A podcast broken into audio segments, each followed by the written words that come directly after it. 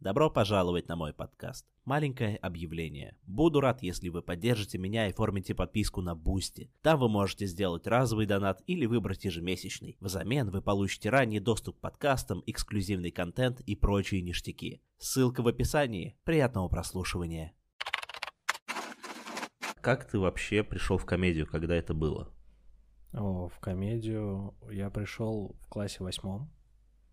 А, Меня записали э, на КВН. Ну, то есть э, я как-то пошутил в классе, и парень, который уже был в КВНовской команде из моего класса, Мгм. он такой, не хочешь попробовать? А я такой, хочу.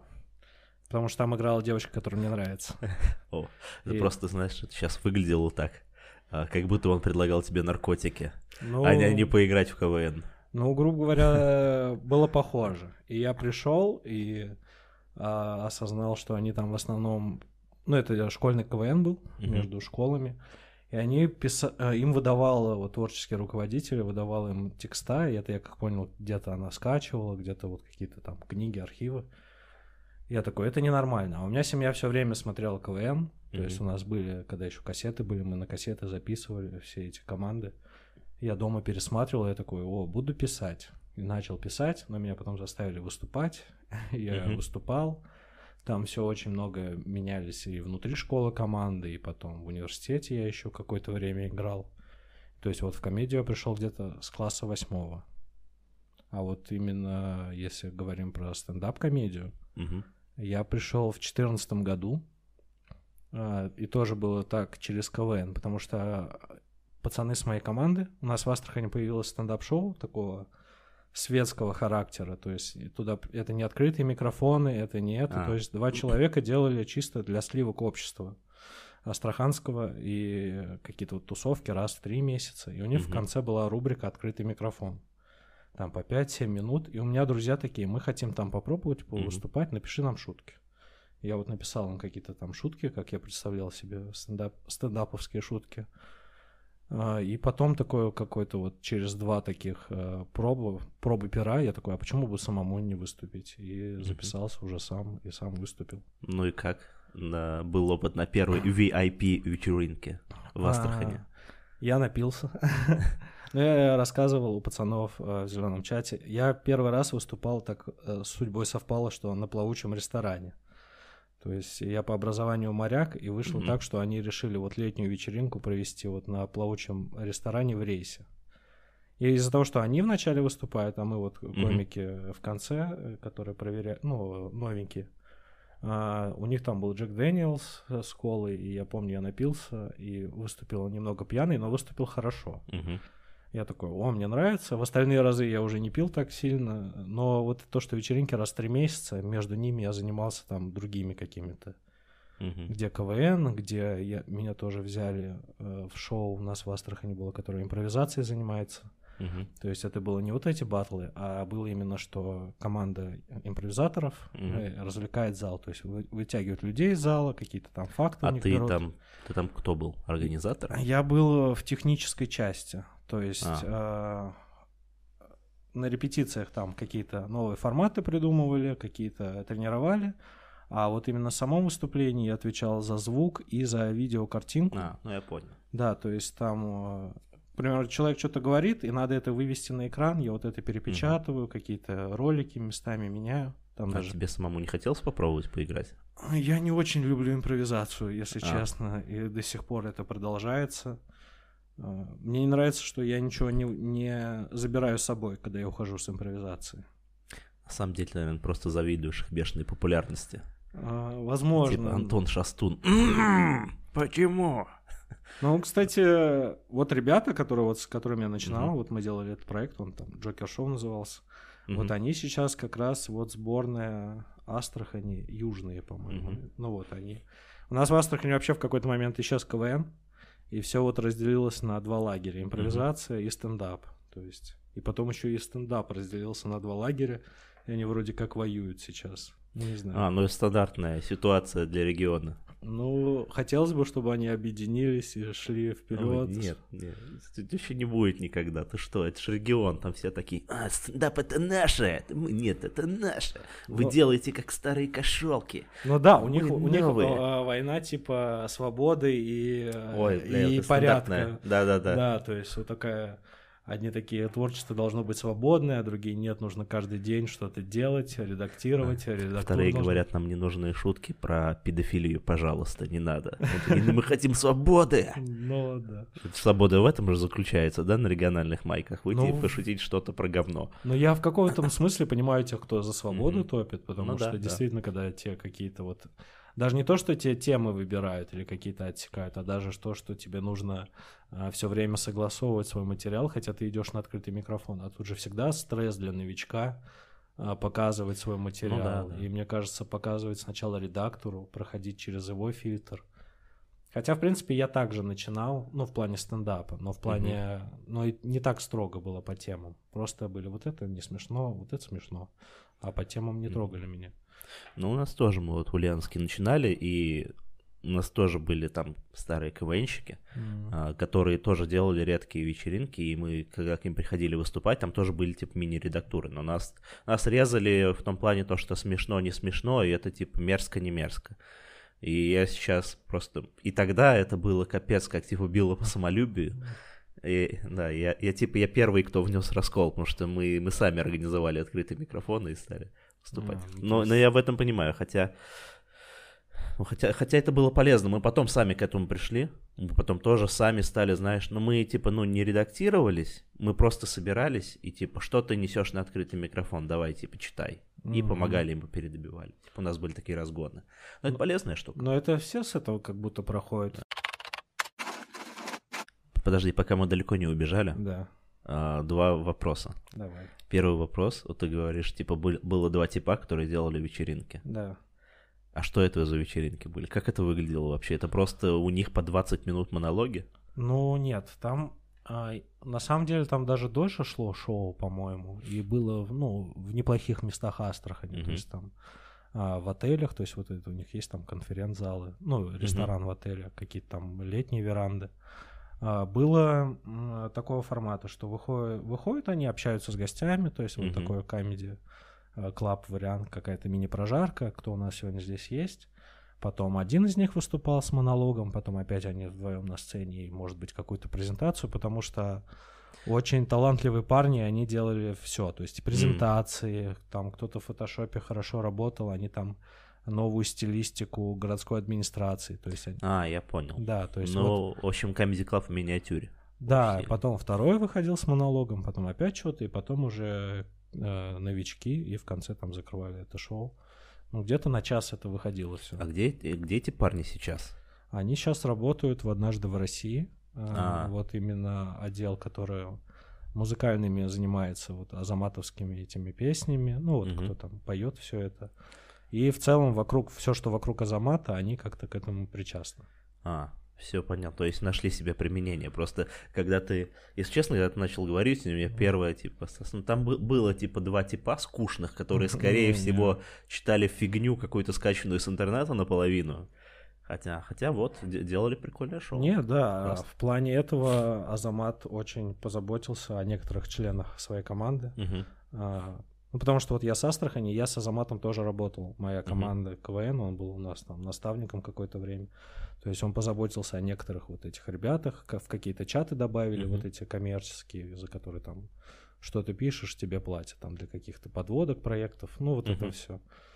Сейчас у каждого, по-моему, на ТНТ, кто там, у кого времени не хватает, у него есть чат с комиками, где он такой выкладывает, мне нужно туда-то, туда-то и все это догоняются. И вот он подтянул в какой-то момент этих пацанов, и они там тоже еще кого-то подтянули, разделив зарплату. Короче, как-то вот так uh-huh. сделали все. И сейчас они работают, и в итоге все перебрались в Астрахань, и это изменил, ой, в Москву, и это изменило стендап в Астрахани, потому uh-huh. что они оттуда ушли, и на рынок ворвались вот тоже бывшие КВНчики, которые хотели там э, стендап делать, и он уже больше такой формат именно региональных открытых uh-huh. микрофонов приобрел набирал обороты. То есть я выступал там, когда я не в море был и был в Астрахани. То есть заскакивал, что-то мы там разгоняли, это потом уезжал, и вот в, в конце это обернулось тем расколом ага. между э, империей и этими как повстанцами. Да-да-да. то, то есть вот, вот так. И второй вопрос. А, когда, смотри, ты начал заниматься в 2014 году стендапом, да. а ты... Мне просто интересно, когда ты вышел в море, то есть как это вообще произошло? Ну, вообще, из-за того, что у меня образование такое морское изначально, то есть морская практика у меня начиналась там в 2012 году. Угу. Мы там на паруснике проехали э, Европу и чуть-чуть Африку. И потом э, в 2013 году на Камчатку там на, на 4 месяца беспрерывно отправляли. То есть в море я ходил в целом по практике угу. каждый год. А вот в 2016 году, когда я закончил, пока я получил все морские документы, пока вот, знаешь, когда ты новичок, у тебя только вот все свежее, ты mm-hmm. не так легко устроиться. И только, по-моему, к концу шестнадцатого года я вот где-то отработал, декабрь 17 ой, да, дек, а декабрь 16 mm-hmm. отработал, сколько-то денежек накопил и решил на эти деньги поехать в Казань, потому что со стендапом в Астрахани было вообще туго. Mm-hmm. Москву я думал, что я не осилю в этот момент, а из-за того, что Тимур Хамадулин, мы с ним с одной школы, Mm-hmm. А, то есть вот как раз мы оба по КВНу были, то есть у нас в школе в какой-то момент моя команда играла с со студентами уже школьная, а его команда играла еще со школьниками. Mm-hmm. Вот эта преемственность. И вот так мы познакомились где-то там. Я наставник, потом соавтор, потом просто вот друзья стали. Mm-hmm. И он уехал в Казань после окончания школы и там начал учиться. Но мы продолжили писаться по Э, там скайпу, по всяким э, контакту переписывались. То есть я писал какие-то биатлонные шутки для mm-hmm. его команды новой. Он что-то писал. Я ему такой, я стендапом начал заниматься. И он там через два месяца, я тоже начал стендапом заниматься. Ага. Тогда еще Феликс Никитин у них вел, и это. Угу. Тимур даже присылал видео, где Феликс Никитин меня зовет в, э, в Казань. А, я такой, да, поеду, потому что он тогда сказал, у нас здесь в Казани микрофон три раза в неделю. Я такой, еб в Астрахани это 9 месяцев бы заняло. Я еду и приехал в итоге вот на морские деньги в Казань на 2 месяца. А, познакомился вот со всеми резидентами практически, которые сейчас Казанского клуба есть. Ну, с Артуром Шумгуновым, директором. Потом Никита Никитин есть и там Булат Ханмурзин. Остальные вроде уже новенькие. Ну, то есть их в тот период не было. Тоже два месяца повыступал, что-то для себя новое узнал о стендапе. Я тоже со всеми подружился, и потом мы съездили на вот ТНТшный фест. Угу. А, это в каком году? Это, получается, семнадцатый год. Угу. Да, семнадцатый. И вот я такой, о, прикольно, в Казани что-то происходит. И я решил вот так э, жить и работать. То есть угу. зарабатываю деньги в море, потом пытаюсь э, в стендапе что-то. Но у меня с морем не всегда удачно получалось сразу работу найти. То есть бывало, что вот из-за отсутствия опыта не хотели брать сразу. Угу очень мало было опыта такого, что это меня ждали на, на судне, скажем так. А, я вернулся, на фесте я выступил неплохо, там еще под своей... А, ну, для себя я вроде неплохо, но меня не взяли. В тот год взяли, по-моему... Вот Тимура, по-моему, в тот год взяли. Или что такое было. Ну, его из эфира вырезали в итоге, но... А. Ну, может, не в этот год. Я, у меня угу. все фестивали ТНТшные уже смешались в голове. Да, вот, ну, то же самое, если Да, честно. то есть э, столько времени пролетело, на самом деле, и столько событий за последние вот... Э, за последние два года, что я в Москве, у меня все эти события перекрывают все, что у меня там было до этого. Угу. Я вернулся в Астрахань, и я начал искать работу а, опять в море. Там через какое-то время мне удалось ее найти. Я тоже там 4 месяца отработал, какие-то деньги заработал. Я такой, о, этих денег достаточно вроде для Москвы. Я тогда уже общался с Сашей Гришаевым, mm-hmm. мы с ним тоже в Казани познакомились. Он в этот момент... Пос... А, Сашу, по-моему, взяли. Он после открытого микрофона, а, после финала, он остался в Москве и mm-hmm. жил в хостеле, который был а, над вот где Still the Show был, Староваганьковский mm-hmm. да, переулок. Да, да. Вот там был хостел на втором этаже, он там жил какое-то время, помогал администраторам, подружился с директором. А, и я такой, ой, я приеду. Я тоже на два месяца поехал в Москву. Mm-hmm. Э, и мы вот с Сашей еще ближе подружились. Э, и я тоже выступал с кем-то там, вот познакомился в тусовке. Это был 2018 год. Угу. Это точно. И потому что я помню, Путина выбирали. Опять. Вот эти все а, события. Э, познакомился, ну, то есть, я тоже был месяц до феста и месяц после феста. На фесте я опять выступил вроде неплохо, А, но меня никуда не взяли. Я такой, ну и ладно. Месяц после феста потусовался и уехал. Потом уже на ТНТ-4 выложили кусочек моего выступления а, под моей предыдущей фамилией, если что, если вы будете искать. Так, подожди, ты менял фамилию, это был псев- или это был псевдоним? А, Я собираюсь менять фамилию в силу семейных обстоятельств, А, скажем так. Я не особо это афиширую, я не знаю. Если хочешь, можешь это вырезать. Я просто а, многое что узнал о своем отце, а, что мне не очень а, лицеприятно было узнать во Мгм. взрослом возрасте. Поэтому я с- а, поменял свою фамилию, ну, то есть уже с- ментально поменял на девичью фамилию матери. А, То есть у нее фамилия была Карагодина, и я вот эту фамилию взял, и мне еще понравилось, что у нее толкование как э, человек, веселящий людей, и еще какая-то э, сельскохозяйственное толкование. Ну, то есть Карагодина девичья фамилия матери. Да, это девичья фамилия всё. матери, и остался только с ней я и двоюрный брат э, в Берлине. Все, это Мгм. единственный обладатель этой фамилии сейчас, потому что у всех там все поразводились, попереженились, и А, вот, понятно. да, я решил сохранить эту фамилию. Просто если кто-то захочет вдруг поискать на ТНТ-4, этот короткий монолог, э, то есть лучший из худших, я вот так для себя это описываю. Ага. Я такой, ну ладно. Я опять что-то в море собираюсь, и мне в этот момент написал Серега Орлов. То есть мы с ним вот познакомились чуть-чуть в Москве, я Мгм. выступал в Бризоле, где он был ведущий. Мы там общались так, ну, не сильно. И он написал, ну, неплохие шутки, ты просто под формат не проходишь. Мгм. а, ТНТшный, типа, пиши еще, приезжай в Москву, снимем тебя в нашем проекте. И это вот как раз тогда запустили стендап-комики. Мгм. То есть вот первые выпуски, я такой, а, вот какой проект он имел в виду. Но когда я заработал деньги, я не поехал в Москву.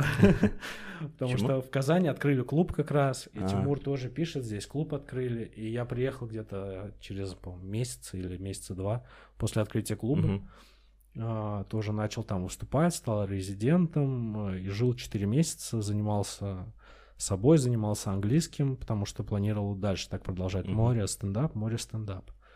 А, и такой, ну, вроде прикольно, что-то зарабатываешь там, зарабатывали мы, но не так, чтобы такое, ой, я могу поужать свои расходы и жить на это. Мгм. Какую-то альтернативную работу я на тот момент не нашел, и как будто море казалось вот такой хорошей паузой между э, стендап вот этим выгоранием каким-то. Мгм. И потом какой-то опять я ушел в море, опять заработал и такой, я останусь в Астрахани на чуть-чуть, потому Мгм. что давно с родными там время не проводил, потому что я то в море, то в другом городе. Э, Новый год там пропускал много раз, дни рождения там родных, и я такой останусь в Астрахани. И потом я опять поехал в Казань. И уже это... Или наоборот. Блин, как давно это Короче, все, все смешалось. Давай, э, давай лучше скажи, когда ты э, уже переехал в Москву с концами, и как тебе далось это решение? А, Я же так понял, ты же отказался вообще, да? От моря? Да, да. ну, Сжег документы. Да, есть мо- видео такое.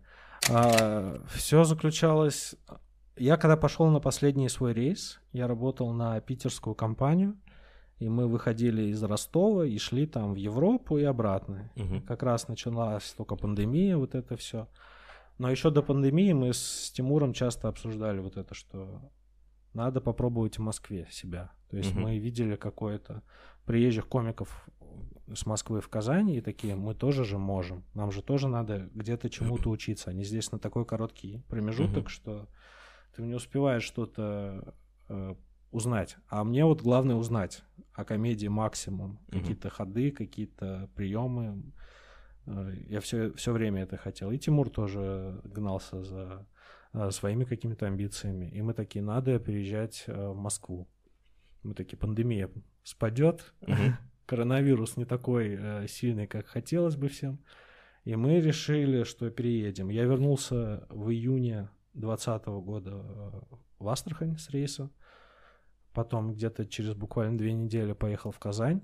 Мгм. Мы там два месяца, пока вот пережидали вот эти все пандемийные какие-то перепады, то есть выступали на верандах, потом Казанский клуб открыли опять, Мгм. мы там уже начали выступать, и в какой-то момент уже все было согласовано, и мы переехали, то есть я, Тимур и там его девушка Переехали, сняли там двухкомнатную на троих и начали, то есть, пытаться здесь что-то строить, какие-то выступления. Но здесь как раз помогло вот э, Серега Орлов, который даже когда в Казань приезжал, он меня вспомнил. Мгм. То есть я ему написал, он э, такой, приходи на проверку. Мгм. Я, я собираюсь на проверку. Мне пишет Артур Шамгунов, такой, я в Москве, давай попишемся. Я такой, давай. Э, Мы приходим в клуб, и там Марат Сикаев. Мгм. И он тоже, я, Артур и Марат стоим. Я познакомился с Маратом. Марат меня в итоге после выступления на проверке добавил в чат э, последнего открытого микрофона. И вот эта вот вся ступенька, которая начинается то ли с Саши Гришаева, то ли с Сереги Орлова. Мгм. То есть из-за Саши я поехал в Москву, потому что я один в Москву не поехал э, в 2018 И вот так с, с кем-то познакомился, но все равно я очень долго попадал во все чаты, очень долго. Там Где-то год до, до некоторых, до Мгм. некоторых полгода. Самый последний в чат, в который ты попал. Самый последний, а, мне кажется, Болотина. Серьезно? Но э, был момент, я же здесь, в Москве, тоже в Ага. какой-то момент у меня деньги закончились э, морские. И я такой, надо искать работу. И я устроился на работу в феврале 2021 и начал там где-то полгода работал. Мгм. И в итоге тоже очень сильно выгорел на этой работе, на офисной. И я такой, все, я завязываю, какие-то деньги, там сбережения были, какие-то там э, мне помогли. Я такой, «Е- надо заниматься комедией всерьез, потому что у меня как раз тогда были какие-то вот э, э, ориентиры на аутсайд, то есть Мгм. я начал приходить на проверки э, к Томасу Гайсанову, и как бы шел посыл, что будем записывать большой формат. Мгм. Тогда еще вот этих шортс не было никаких. Я такой, надо на этом сориентироваться. Я уволился с работы. Я такой, мне нужно максимальное количество чатов, Мгм. которые есть. Я начал, я написал э, вот Болотину, и еще кому-то я написал. А, в Патрике написал. И, э, и вот меня добавили, то есть после каких-то смотрин, э, то есть у. Патриков это было на ночном открытом микрофоне, а у Дэна в Кьюр я выступил, он меня добавил. То есть вот так вот. Ну, может, еще вот эти чаты есть, которые очень редко делают ребята. Квадрат. А, Да, то есть Мгм. э, хронологически, скорее всего, его последним добавили, но я там, мне удалось записываться только на сет-лист. А я Мгм. не это... Ну, не знаю, он не выглядит как... э, э, это при- хорошая отдушина. Это Ага. не выглядит как э, часть рабочего процесса творческого. Что я оттуда что-то забираю себе в итоге в комедию. Просто Так, а хорошая. в красный чат? Ты как попал? Красный чат э, я попал, сейчас скажу, я попал, по-моему, в январе э, 2021. Мгм. А, Я тоже, я хотел а, на смотрины э, Копченову, но он что-то такое, я только телевизионных беру, то-то, то-то, ну, какие-то такие вот ответы. Я в итоге попросил э, Артура Шамгунова замолвить за меня словечко, и в итоге попал на смотрины, и меня добавили, то есть вот так вот было. Но тоже там между смотринами и добавлением прошло очень много времени, я думал, что в итоге и не добавят. То есть в плане вот именно какой-то поддержки Казанский клуб очень помогает даже тем, кто их предал и уехал в Москву, как Витя Кабаница говорит. Москвичи ебаные. Э, То есть Артур и Ильдар, да, то есть два директора Казанского клуба очень все время как-то... Иногда зовут там на топ, на топ стендапы, на какие-то... Сейчас, если ты в Казань приезжаешь, есть же еще шанс э, съездить в Иннополис, это типа. Сколково местное. То есть, и ты, получается, приезжаешь там на три дня, на четыре дня выступаешь, и какие-то денежки забрал и поехал. То есть они вот так как раз помогли. Как раз когда я только уволился, они такие, у нас будет корпорат Казанского Мгм. клуба в понедельник. Так что в четверг приезжайте, пятницу, субботу, а четверг, пятницу, субботу, воскресенье мы выступали. Мгм. Вот, то есть четверг Иннополис, пятница, суббота это вот топ стендап, и воскресенье у нас был концерт на троих. Я, Витя и Тимур. Мгм. То есть ее заработали уехали. Поэтому я очень э, благодарен э, Артуру Шамгунову. Спасибо, Артур, за все, что ты сделал для меня. Но здесь все работает. Вот, кстати, в комедии же много вот этого обсуждения кумовство против некумовства. Но здесь работает так, что Артур не тот человек, который будет ручаться за комика, в котором он не уверен. И тут везде так работает. То есть ты знакомишься не по принципу, что ой, я там с твоего же города или я там это, а потому что а вы на каком-то одном уровне делали, ему это приятно, и он готов за это поручиться. А если он не готов за это поручиться, он скажет, что я поручусь, но тебя ничего не ждет. Ну, грубо говоря. Я всегда это воспринимал так. Мне хотелось бы, чтобы здесь была uh-huh. какая-то меритократия, власть достойных, чтобы был какой-то общий рейтинг всех комиков, и первые 100 угу. были в красном чате, вторые 100 там еще где-то. В зеленом чате. Да, но здесь, в принципе, работает э, такое среднее, что если ты хороший комик, но плохой человек, тебя все равно добавят. Если ты плохо залом обращаешься, то это уже другой вопрос. Это уже угу. каждый организатор сам судит. Я в целом не, не, не ругаюсь залом, мне это чуждо. Я вообще предпочел, чтобы в зале никого не было. Мне, мне больше интересна комедия, чем люди, если честно. А ты как-то учился специально писать шутки? У тебя просто ну, такой интересный стиль? Ну, не знаю, как это с учебой связано. Я, соответственно, там со школы еще одной из наград за то, что мы выиграли там школьную лигу, угу. был диск, э, на котором была книга Марфина, там что такое КВН. Угу. Естественно, ее читаешь и такой, а, вот что, как шутки строятся, драматургия. А потом каждый раз, когда прочитываешь какую-то такую штуку по стендапу, ты две недели очень плохо пишешь, потому что ты пытаешься сознательно все это очень делать, применять. И вот с тех пор я начал читать, искать какие-то книги по комедии, mm. какие-то читал, какие-то там э, бросал читать, потому что мне не нравились. А какие тебе нравятся больше всего? А, так, искусство написания комедии, по-моему. Я не помню, там какие-то немецкие фамилии. Шольц или что такое, Шварц. А, а есть на русском? А, да, есть на русском, э, потому что кто-то переводил как раз на сайте, забыл, как он называется, но там типа свободное бюро переводов. Угу. То есть кто-то выкладывает английские тексты, и там всеми усилиями он переводится. Нотобиноид сайт назывался. Угу.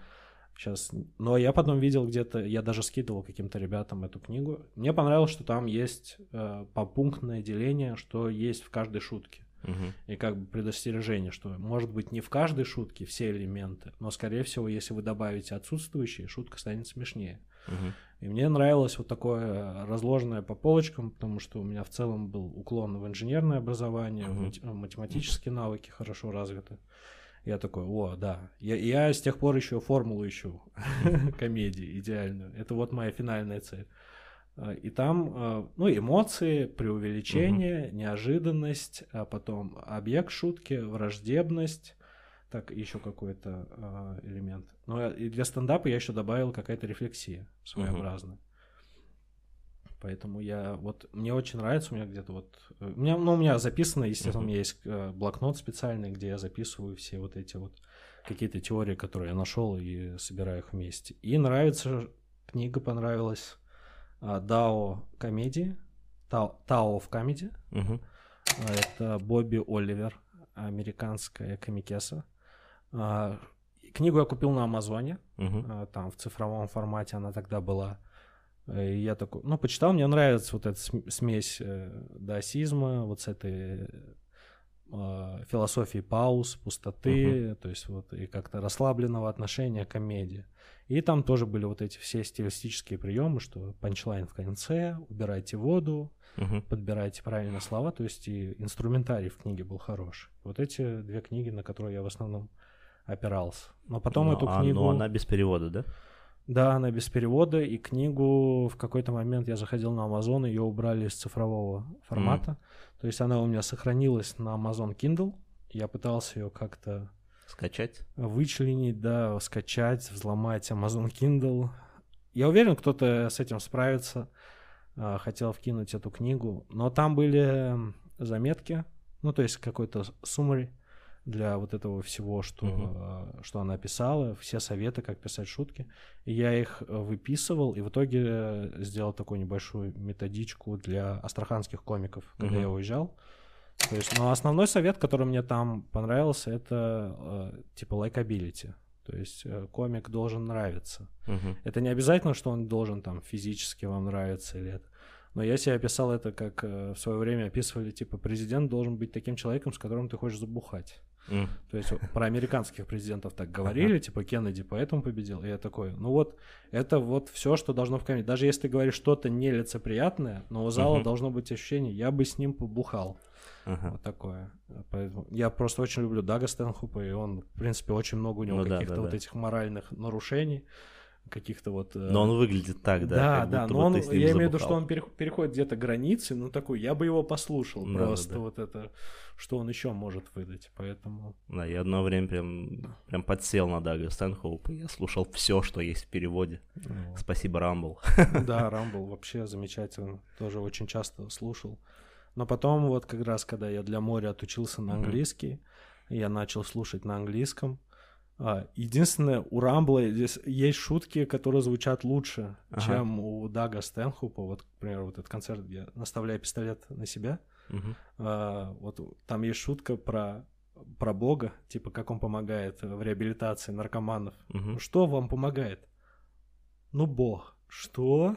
И в озвучке Рамбла это так замечательно, а на английском так куца кажется.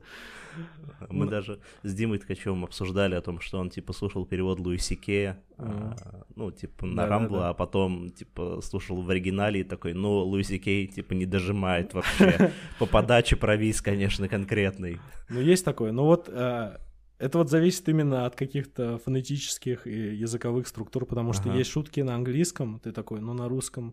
То есть даже ты читаешь субтитры, но я вот иногда пытался произносить вслух то, что, вот, Мгм. к примеру, комик произносит, там, Джеред Кармайкл, Мгм. а, вот там тоже Луисики, и ты понимаешь, что на русском ты бы никогда этот панчлайн так бы не, не украсил. Ты, возможно, сократил бы, переставил местами какие-то слова, потому что очень ритм меняется. Когда читаешь нормально, мозг просто как картинку воспринимает, а вот именно когда это, очень тяжело становится произносить. Ты такой, это очень сложная структура, Мгм. чтобы со сцены это говорить.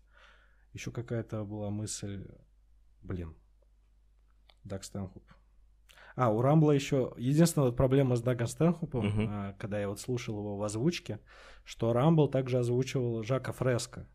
Лекции какие-то вот. Да-да-да. И там мало того, что, ну, озвучка похожа, естественно. У, у Жака Фреско зачастую идеи такие же, как у Дага Стэнхопа. А, Типа, зачем создавать рабочие места, зачем эти роботы, мораль, это все надуманно. И я такой, и я все время, когда слушал Жака Фреско от Рамбла, я ждал панчлайн. а. Вот это основная проблема, предъява. Ну да-да-да. То, что у него своеобразный голос у, вообще у, у Рамбла, и он Да. озвучивает всех, и ты потом, когда уже слушаешь их, типа, Ну, у тебя в голове меняется, э, типа, ты иногда думаешь, что, типа, слушаешь какого-нибудь Билла Бёрра, а кажется, что Луиси Кея, еще что-нибудь. Ну Да, я... Но в целом Рамбл, э, респект. Да, очень, очень много работы проделал человек. И знаешь, и он, и он еще так качественно переводит и озвучивает. Я вот иногда смотрю озвучки на каком-то олл-стендапе и думаю, ну это херня вообще. Это типа человек не подходит по тембру абсолютно. Зачем ты это делаешь? Ты делаешь... Не надо, верните Рамбла. Ну, это вот э, либо нужна какая-то студия, где такие, вы подходите на эту Да-да-да. роль звучания, либо какой-то вот Рамбл просто универсал. Он по, по настроению попадает и такой, Мгм. и собирает из этого. Как знаешь, есть э, типа официальный голос Леонардо Ди Каприо. Да. Вот должно быть то же самое, типа официальный голос Луиси Кея, официальный голос там еще кого-нибудь. Ну, вот я иногда натыкаюсь, на, к примеру, э, на фрагменты сериалов, которые я смотрел на русском в свое время, и там на по- появляется вырезка, и голоса тоже не, не так совпадают, но тебе уже родны те, А. которые на русском, и там... А герой иногда звучит даже страшнее, типа в оригинале, но русские как-то его вот смягчили, поэтому здесь э, эффект первого восприятия, Да. то есть э, первое впечатление. Это как э, есть некоторые фильмы, которые ты не можешь э, смотреть э, не в переводе Гоблина. Блин, это очень специфично. Блин, я бы сейчас, я бы послушал стендап в переводе Гоблина. М, И теперь стало интересно, как он переведет вообще и что он там скажет. Блин, ну интересно. Я бы вообще... Все должны переозвучить концерт Луиси Кея, все люди в этом мире, и мы должны найти лучшего просто. Мне просто кажется, что если будет Гоблин озвучить, то у него в конце, типа, каждого панча будет «Малолетний дебил». Ты пишешь один? Ты пишешь с кем-то? А, в основном я пишу один. Это вот из-за того, что я начинал с авторства, и в целом мне нравилось всегда быть в тени, в закулисе, и в КВН, и в стендапе мне нравилось быть на каком-то аутсорсе. Мгм. То есть мне гораздо легче написать другому человеку, чем написать себе. На каких-то разгонах я как раз попадаю в эту ситуацию. То есть э, желание разогнать другому человеку сильнее, чем разогнать что-то себе, а когда разгоняют тебе, еще вот присутствует вот эта дебильная авторская гордость, какая-то писательская, что очень сильная должна быть шутка какая-то, и настолько попадать в меня, что я такой, я возьму это себе. То есть, а, и мало кто может э, правильно со мной работать. Ну, Мгм. то есть, именно чтобы меня разгонять, потому что я как понял, что мне нужно, чтобы человек мне намеки давал. Мгм. И я такой, а, вот этот панчлайн. И создавать у меня впечатление, что я сам это придумал. Это очень мало кто осознает и может делать. Может, Саша Гришаев. Ты часто пишешь? А, не сказать. То есть у меня какими-то вот такими же тоже вахтенными Мгм. методами бывает. Бывает, что я могу несколько дней подряд э, писать там в одно и то же время. Бывает какой-то разброс просто. Мгм.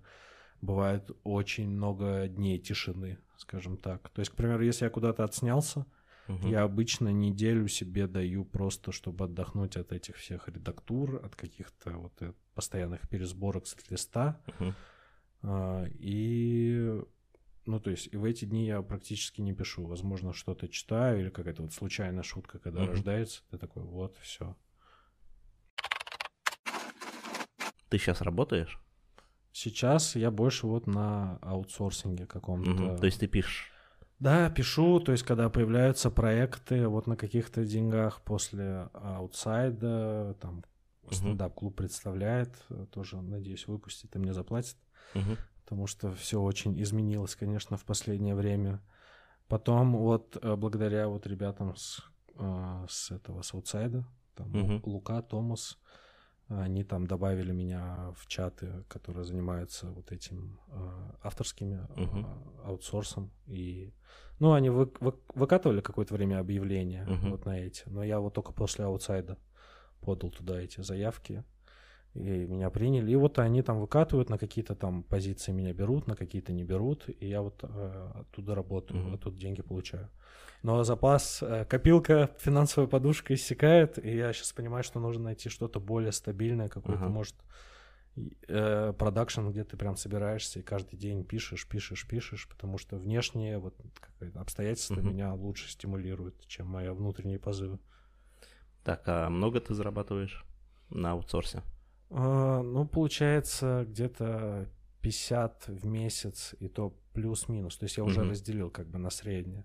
Но вот сейчас, э, все мы понимаем, ситуация очень изменилась. И Мгм. были, были проекты, с которых я неплохо получал, но их заморозили. И были вот э, недавно мы работали над сериалом. Мгм. То есть тоже там мы отправили синопсисы, им там понравилось, мы начали уже, вот дошли до стадии вот этих чатов с продюсерами, с Мгм. креативными продюсерами, начали созваниваться, и вот после там пятого, шестого редрафта они такие, ну, у нас что-то с вами не ладится. И мы реально, у нас все изменилось в этом сериале.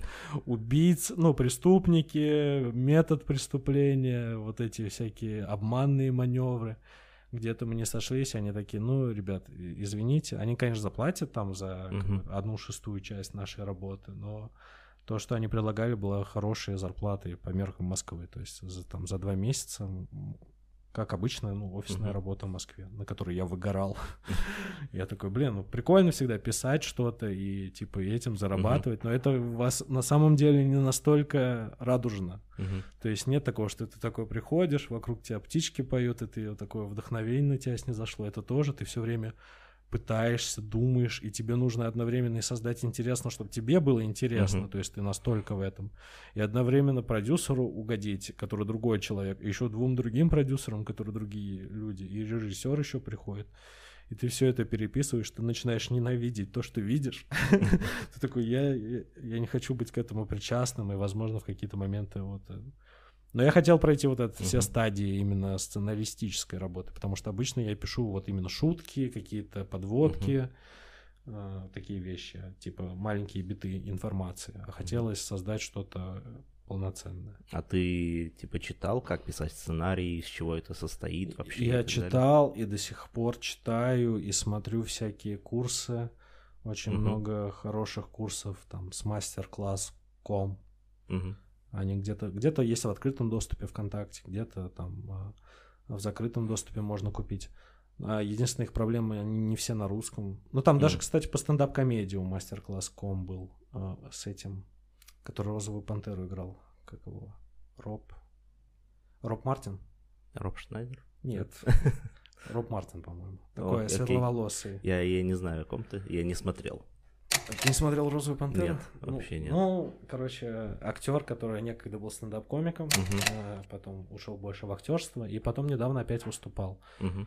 Потом во многих документалках его упоминают как э, своего рода родоначальником какой-то свежие mm-hmm. ноты в комедии, если не ошибаюсь, э, французской. Mm-hmm. То есть он там с гитарами выступал, с какими-то там укулеле, какие-то вот mm-hmm. наглядные номера делал. И вот я смотрю эти, что-то вычленяю, понимаю, что по-хорошему нужно где-то закрепиться и накопить деньги на какой-то курс с обратной связью. То есть нужно уже создать какой-то полно полновесный продукт, угу. чтобы его выложить и уже как портфолио все накапливать. Потому что меня всю мою жизнь, ну, последние, наверное, лет семь, я посмотрел сериал «Офис» очень много раз, и, и на русском, и на английском, и все вот эти закадровые а, там а, вот это блуперс uh сцены какие-то интервью сценаристов, и мне нравятся вот эти эмоции, которые у них за кадром. Я понимаю, что они там работали 10 лет в этом сериале, что они там какая-то семья и вот эти их воссоединения. Mm-hmm. И мне просто хочется быть частью какого-то вот проекта, который вот очень много по времени занимает, 10 лет. То есть если я вот завтра начну, mm-hmm. я в 40 лет только закончу вот над таким сериалом работу. И просто хочется вот и оставить такое наследие, и быть причастным вот к какой-то такой творческой семье. Самое главное, не идти в семью Ворониных. Ну, при этом. Не знаю, возможно... А то это очень абьюзивная семья, мне кажется. Она тебя испортит, Влад. Ну, а представь, что люди такие, блин, Воронины, посмотри, там первые 20 сезонов ни о чем, но потом начинается. Это лучший сериал в мире. Да, да, да. Так, а, да, расскажи, как ты начинаешь писать. А, ну, вот именно стендап? Ну, ну, всегда по-разному, всегда по-разному. Uh-huh. То есть у меня есть э, гарантированные методы получения шуток, э, ну, для меня. То есть, к примеру, я знаю, что если я читаю какую-то книгу, э, где-то на 300 страниц, это две шутки. То есть, хочешь, не хочешь, они как-то вот ты попадаешь в это а, состояние, uh-huh. когда ты читаешь, и немного тебя уносят в тот мир. Uh-huh. И ты зацепляешь за какой-то факт, и такой, о, это прикольно. А, это вот практически... Это может быть любая книга? Нет, э, в основном это либо какой-то нон-фикшн про угу. психологию, либо какой-то художественный текст, желательно автобиографический, угу. ну такой, или роман, биография стилизованная под роман. Угу. То есть я очень люблю такое читать, потому что я в жизни очень мало делаю, куда-то иду, mm. чем-то занимаюсь. У меня была вот морская жизнь, и в целом все. И учился на инженерной специальности. Я никуда, ни в какие секты не вступал, mm-hmm. ни, ни с кем там особо не дрался, и поэтому очень странно. Я вот читаю какие-то вот биографии, проживаю еще там несколько жизней, получается, для себя, из этого что-то вынимаю. И единственные книги, с которыми вообще не получается что-то написать, это, естественно, книги по сценаристике. Угу. Они вообще не об этом, они больше о структуре. Я только одну шутку за кучу книг про сценаристику написал, и, и все. Угу. Я такой, ну это просто для себя. Ты уже делаешь какие-то вот структуры, парадоксы, пытаешься на стендап это примерить. Ты, возможно, прием какой-то найдешь, нежели угу. а, шутку. Другие варианты это когда меня заставляют писать, ну то есть вот какой-то дедлайн, ага. какая-то работа. Тогда я такой, надо вот с четырех часов там, вечера я начну писать, там, желательно я где-то делаю 40 минут, угу. потом 10 минут паузы без э, всяких интернетов, э, просто выходишь там э, чай попить или что-то прогуляться, ну, без угу. телефона, и потом опять садишься. Если вообще не пишется у меня, то есть, а мне надо написать, ну, шутки какие-то, вот, вот сайт, когда я писался, угу. у меня есть такой прием, я первые 10 шуток пишу про собак. Я, я просто выбрал что-то ага. идиотское, как мне показалось. Ну, ты, ты настолько загнанные люди, обычно комики, когда садятся писать и видят вот этот пустой лист на экране или в блокноте, и я такой, ну, заполним его какой-то ерундой. И я в какой-то момент... Э, у меня в голове все время шутится, э, крутится какая-то шутка про собаку, которую uh-huh. я не могу вычленить из головы.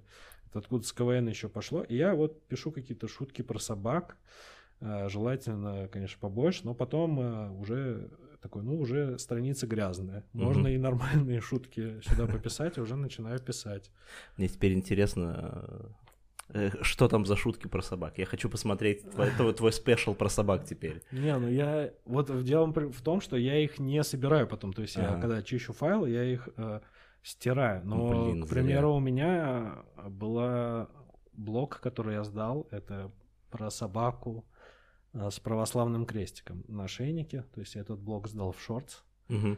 Ну, там вот это аллюзия на религию, угу. какое ты имеешь право за это животное решать, какой верой ему быть. Это же не ребенок. Ну, то есть вот эта вот аллюзия, то, что почему за детей мы решаем, а за собак нельзя.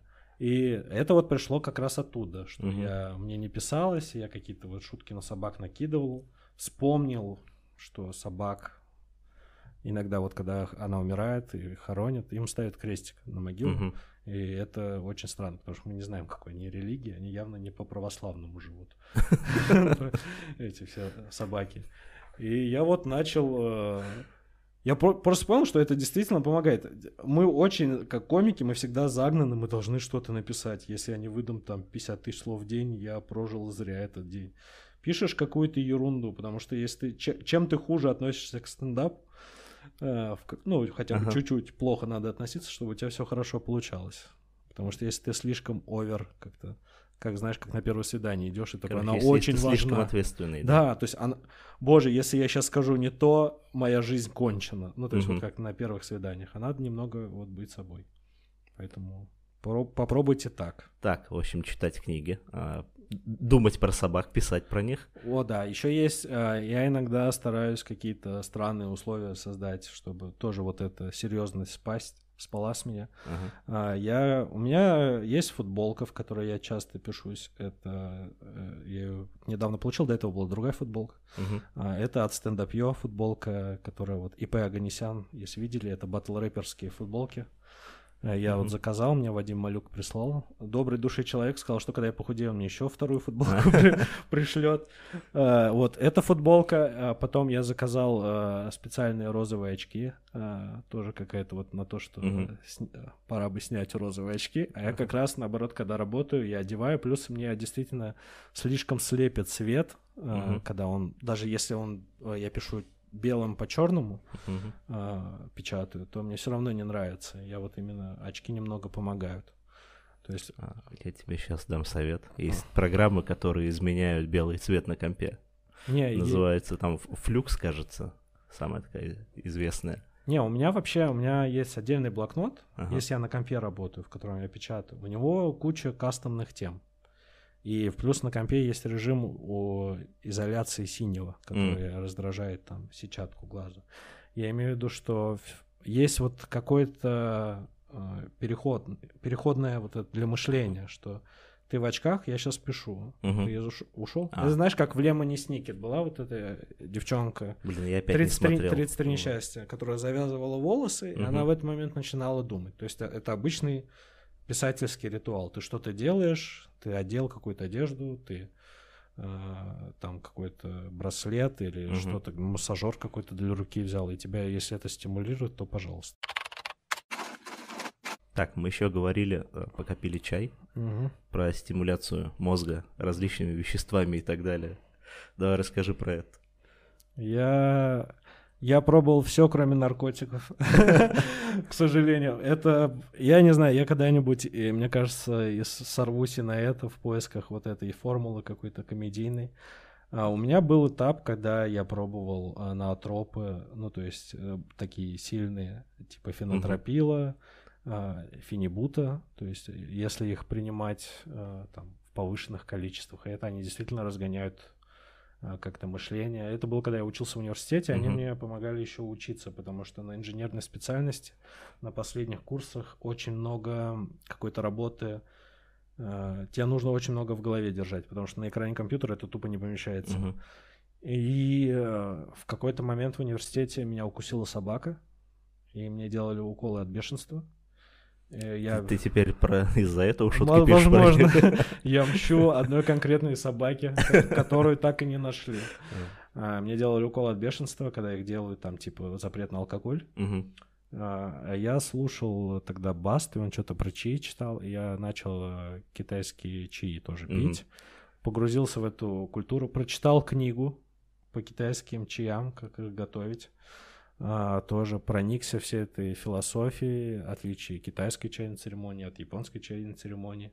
Купил себе вот всю mm-hmm. аппаратуру, там чебань, чихай, вот все, что фигурку вот этих хате, все это пил, друзей тоже каких-то подсадил. Есть чаи, которые помогают, э, которые Особенно с фенотропилом сверху. Очень, очень работает. Но фенотропил, если что, запретили. Точнее, он теперь э, рецептурное лекарство. И я теперь пью на тропы э, какие-то такие больше витаминового свойства, просто чтобы там поддержать мозг. Потому что иногда приходится думать. Особенно вот когда я их начал пить, когда опять устроился вот на офисную работу. Я там работал в службе поддержки. То есть я помогал по телефону, по WhatsApp пом- настраивать оборудование. Uh-huh а там люди, а там э, инструкция для них создана так, чтобы они реально накосячили. И ты начинаешь, и ты воюешь и с этими людьми, ага. и ты воюешь с корпорацией, на которую работаешь. Ты пытаешься понять, что не так. Иногда ты понимаешь, что это просто, но оборудование плохое пришло, ребятам угу. не повезло. И там очень ментальное, вот, вот, вот это ментальное уставание было.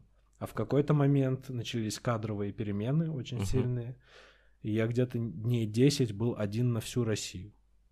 То есть я приходил с утра, мне постоянно звонки со всех uh-huh. сторон, WhatsApp, два, два телефона рабочий и э, стационарный рабочий.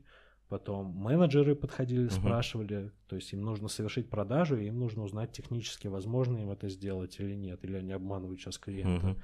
И то есть я вот так от этого все уставал, пил вот эти э, лекарства для головы, считай, и переедал очень жестко. Просто чтобы снять стресс. И со стендапом тогда было очень плохо. То есть я выступал там раза два в неделю. И так себе. И прям чувствовал, как, э, грубо говоря, комедия уходит из меня, от меня и еще дальше.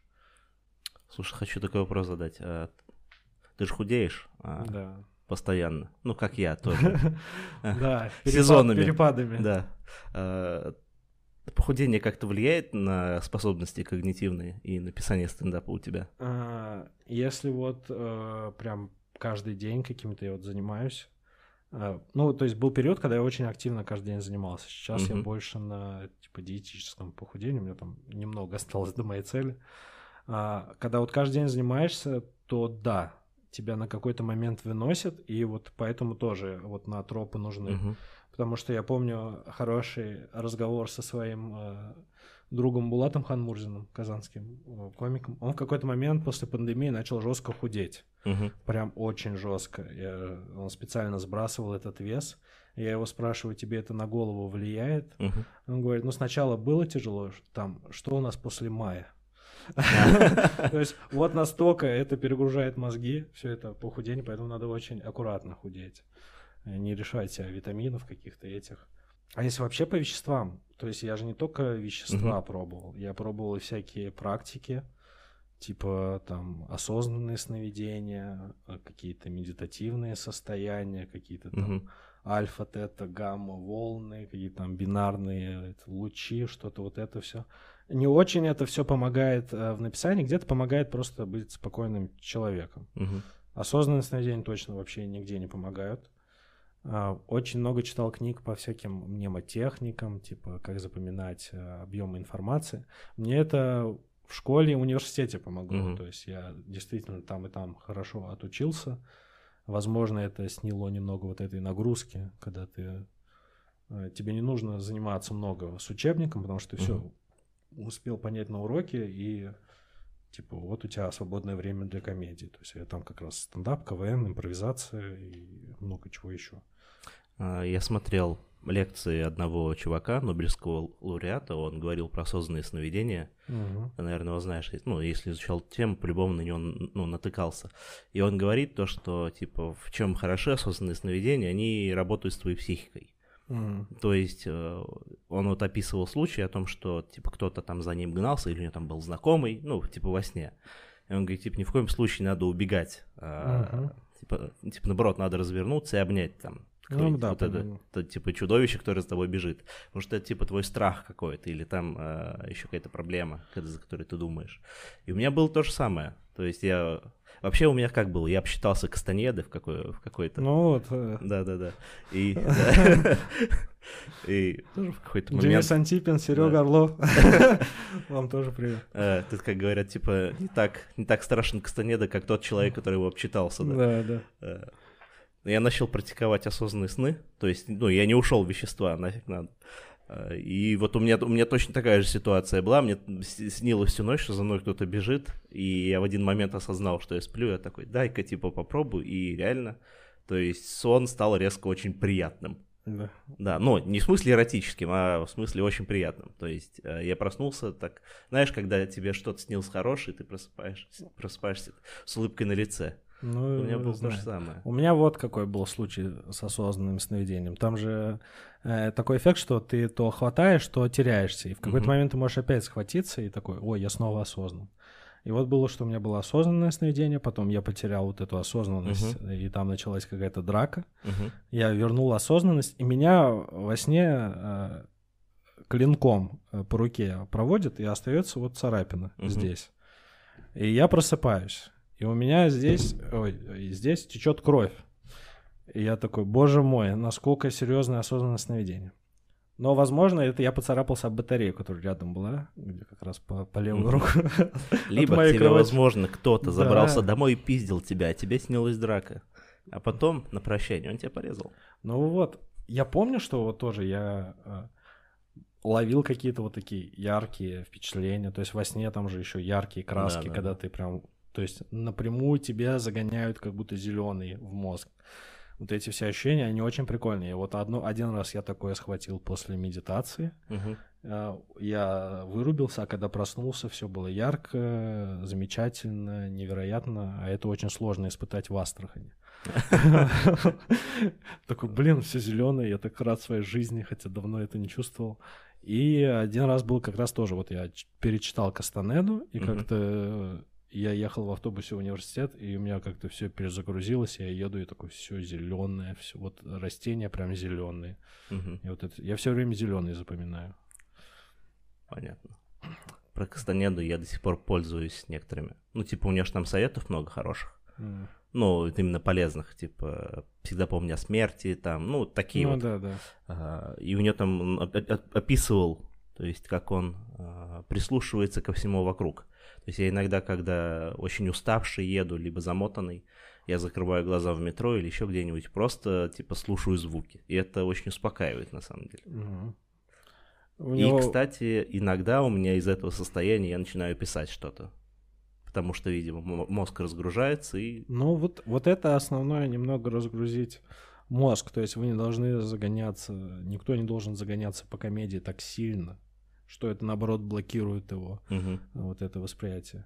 У меня еще часто музыка какая-то играет на фоне, типа... Она lo- тебе не мешает?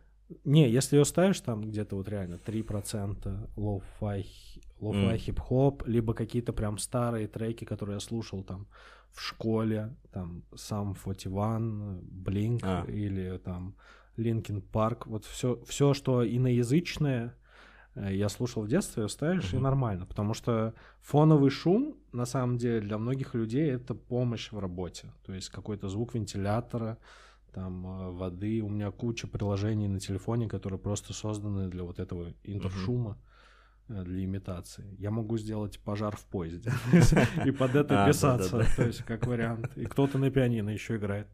Ну, то есть я вот купил всякие такие... Что за, фильм ужасов? Просто пожар в поезде, и кто-то играет на пианино. Ну вот, классическая музыка. У меня сейчас дома есть колонка э, Алиса, то есть у нее есть вот эти, она подключена к Яндекс Музыке. Я, к примеру, использую, когда пишусь, там, lo-fi на ней включаю или музыку, Мгм. а когда там спать ложиться потому что сон тоже важен, я там включаю шум дождя. Очень часто, Мгм. когда мне, к примеру, очень... Мне легче под это засыпается, возможно, там, с морем связано, с Мгм. каким-то э, просто естественными инстинктами человека.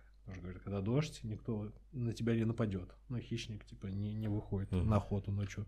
Ну, мне вообще совершенно по-другому, что мне лучше всего пишется, ну, даже и по работе, и в полной тишине. М. Чтобы вообще ничего не было, чтобы вообще тебя ничего не отвлекало. М. А, Но иногда, когда я пишу там статьи по работе, то есть я к ним иногда слегка небрежно отношусь, но не так, Мгм. как к стендапу.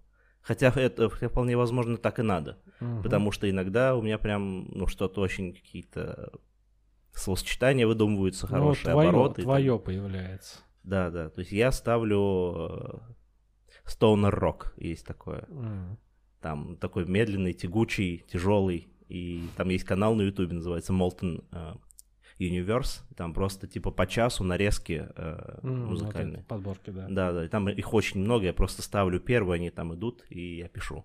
Ну, это не абсолютная тишина. Да. Нет, ну вот, типа либо примеру, так, либо если так. ты дома пишешься, у тебя абсолютная тишина.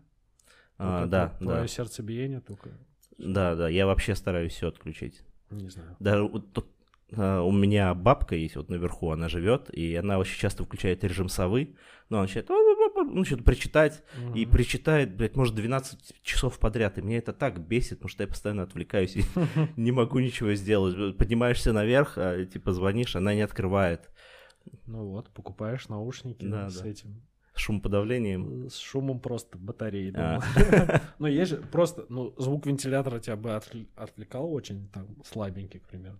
То есть вот такие есть там белые шумы, которые ты не воспринимаешь, ты их не распознаешь как что-то конкретное. То есть это просто какой-то шум, как в голове, и это помогает.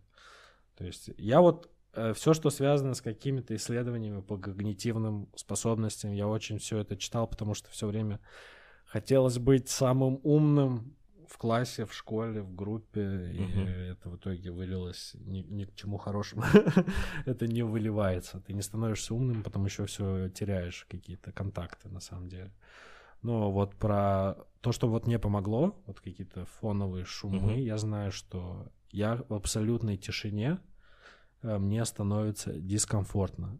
Мгм. Возможно, это хороший для некоторых э, путь. То есть многие писатели, они типа, вот я прикован к батарее, вот у меня чистый лист, я пока типа два листа не испишу, меня от этой батареи не открепит. Мгм. Вот кому-то это помогает. А мне зачастую просто, чтобы получать удовольствие во время работы, нужно хотя бы какой-то внутренний Мгм. ритм, чтобы был. А без музыки, без какого-то этого мне очень сложно его нащупать. Так, а, мы ты затронул эту тему, там Мгм. про блокнот сказал, про комп. А, Куда ты пишешь? То, то есть какая у тебя система? У меня, ну, если прям по инструментарию, у меня Ага. есть все. У меня есть блокнот, у меня есть тетрадь со сменными блоками, и у меня есть э, приложение на компьютере, э, на телефоне и на Мгм. планшете, которое называется Obsidian. Мгм. То есть это там такой э, система, организованная система хранения данных по принципу типа Википедии. То есть ты пишешь статью, хочешь, делаешь э, линк к другой статье, к словам, Мгм. к каким-то фразам, картинки вставляй, не вставляй, графики собирай. То есть обычно я пишу что-то, либо сразу там у меня есть э, черновые э, вот эти файлы, и я пишу там, к примеру, число, пишу шутки какие-то, как- какие пришли. На следующий день э, это э, опускаю ниже, опять пишу число, и так получается наверху самое свежее, внизу Мгм. самое то, что потом надо проверить. А так на выступление с собой либо беру блокнот, вот в последнее время начал брать блокнот, либо в телефоне записываю, Мгм. но есть вот такой э, момент, когда ты начинаешь какую-то ревизию. То есть все, что ты написал, ты выкатываешь, перепечатываешь в эту программу. Раньше она у меня была на телефоне еще, я мог в телефоне напечатать, и на Мгм. компьютер бы перенеслось. Но я отменил подписку на синхронизацию, потому что очень она в долларах измерялась, и там все подорожало. А дорого? А, подписка была 5 долларов в месяц. То есть Оу. сейчас это 500 рублей. Ну, Ну, это- ну, и сейчас, сейчас, сейчас еще и не заплатишь. Ну, Мгм. вдобавок ко всему. А, ну вот, у меня все время было, что я какой-то процент заработанных денег э, тратил на э, какие-то вот программы, софт. Некоторые Мгм. из них не выгорели от слова совсем. То есть было, что я потратил на а, mind map официальный у меня вот, он до сих пор официальная лицензия есть, но я им не пользуюсь. Мгм. Потом было, что я вот после моря купил блокнот, есть офлайн блок, онлайн блокнот, Milo Note называется. Принцип э, хороший в том, что там в бесплатной версии до 100 объектов можно разместить, это не очень много. Но это, по сути, пробковая доска цифровая. Очень хорошая, то есть ты там можешь линки создавать, там есть Мгм. готовые шаблоны для сценаристов, для, вот, для всего, кем бы ты ни работал. То есть, э, и ты вот загружаешь, написал текст, закинул его в список, папку, там, то есть, и это выглядит как вот такая интерактивная пробковая доска. Я на него, по-моему, 10 тысяч потратил за годовую подписку. Ну, за годовую нормально. Но то, что она не вечная, конечно, бесит. Потому что э, в итоге мне не понравилось, что у него не было хорошей э, версии для телефона, потому что вся пробковость вот пропадала, и он просто структурировал вертикально все твои заметки, не в хронологическом порядке. До этого у меня был Evernote, который тоже в какой-то момент скатился, и мне перестал его пользоваться. Да, я сейчас на нем до сих пор, но я терплю. Ну, Ну, ну, он в какой... Он, отпусти. они в один момент, типа года два назад, они пришли, и мне кажется, к состоянию идеала. Ну, типа там туда ничего не надо было добавлять, ничего изменять. То есть было просто простое приложение, которое синхронизируется между всеми твоими устройствами. мгм. Э, Ну, там можно было, конечно, сделать несколько уровней блокнотов. Ну, типа, сейчас там их мало на самом деле.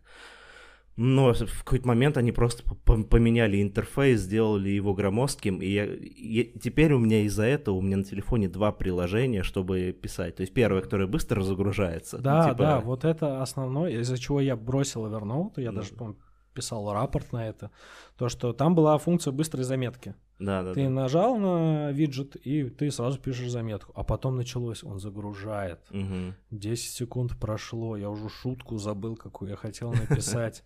Да, у меня Мгм. тоже такое было. Я в итоге э, отменил подписку, там у меня еще сколько-то времени оставалось. Я все эти шутки перенес сначала, ну, какие-то заметки в Мгм. а потом, когда я вот узнал про Obsidian и вообще э, систему Z- Zettel Custom, это называется система «Второй мозг» переводится, или «Внешний мозг».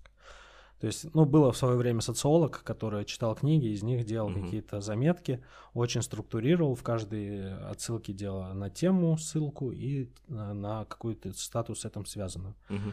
То есть э, структура такая, что ты в конце, если ты вот каждый день работаешь над ней, у тебя в конце создается такое подобие твоего мозга, Мгм. хранилище всего, что ты прочитал. То есть и у меня сейчас вот все организовано под это. То есть я пишу шутки, но когда они еще не готовы, я их в основном не переношу Мгм. туда, если они вот в тетради, но не готовы. А, И там они лежат в отдельной папке, то есть они со всем остальным вторым мозгом не связаны. Мгм.